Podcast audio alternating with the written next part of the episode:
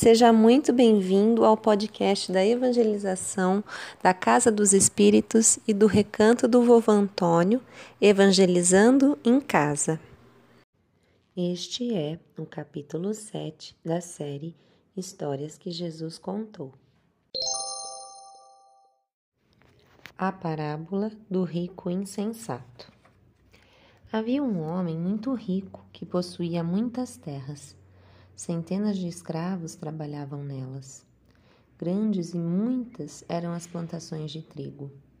Muito bem preparados eram também os campos em que os escravos cuidavam da cultura do centeio, da cevada e da evilhaca.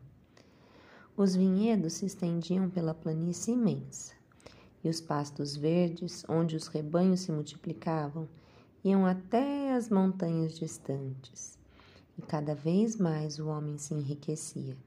Exportava seus produtos para os países vizinhos.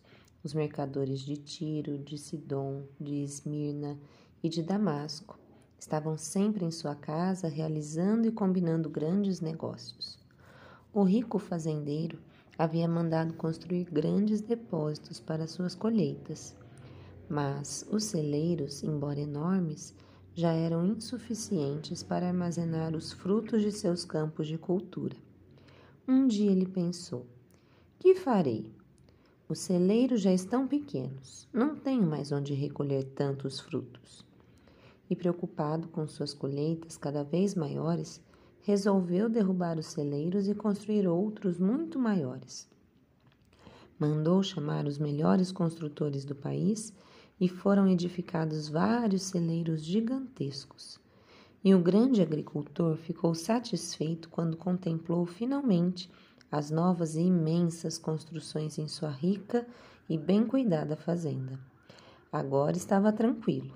Os celeiros eram enormes e neles caberia toda a produção de seus campos. Disse aos amigos, aos construtores e aos, e aos servos: Agora poderei viver tranquilo muitos anos. Os celeiros podem armazenar todas as colheitas e tão cedo não será preciso aumentá-los. Posso agora, finalmente, viver sossegado e pensar somente na exportação dos produtos. E à noite, muito satisfeito, antes de deitar-se ao invés de orar, raciocinava e dizia a si mesmo: Ó oh, alma, tens um depósito, muitas riquezas, para muitos e muitos anos. Descanse, coma, beba, alegra-te. E o rico deitou-se, muito orgulhoso de sua fortuna, confundindo corpo e alma, tão grande era sua ignorância das coisas espirituais. Deitou-se sem um pensamento para Deus. Só imaginava que poderia, daquele dia em diante, viver sem preocupações, pois teria riquezas acumuladas para muitos anos. Assim pensava o rico, mas Deus pensava de outra maneira. O rico pensava que era inteligente, mas Deus achava que ele era simplesmente um homem sem juízo. E nessa mesma noite, após a inauguração dos celeiros e os pensamentos de orgulho do rico, Deus disse: Insensato, esta noite tua alma será chamada, e o que tanto juntaste, para quem será?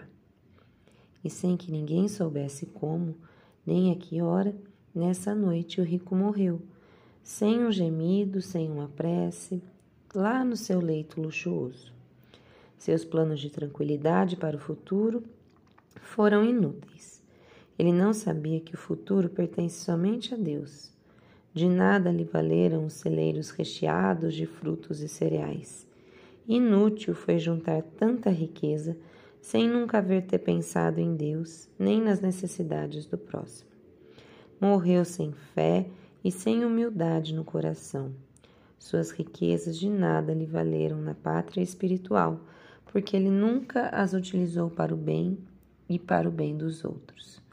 O que tem valor na eternidade ele não possuía, porque nunca havia juntado tesouro no céu, mas somente na terra. Assim é aquele, diz Jesus terminando a parábola, que para si junta tesouros e não é rico para com Deus.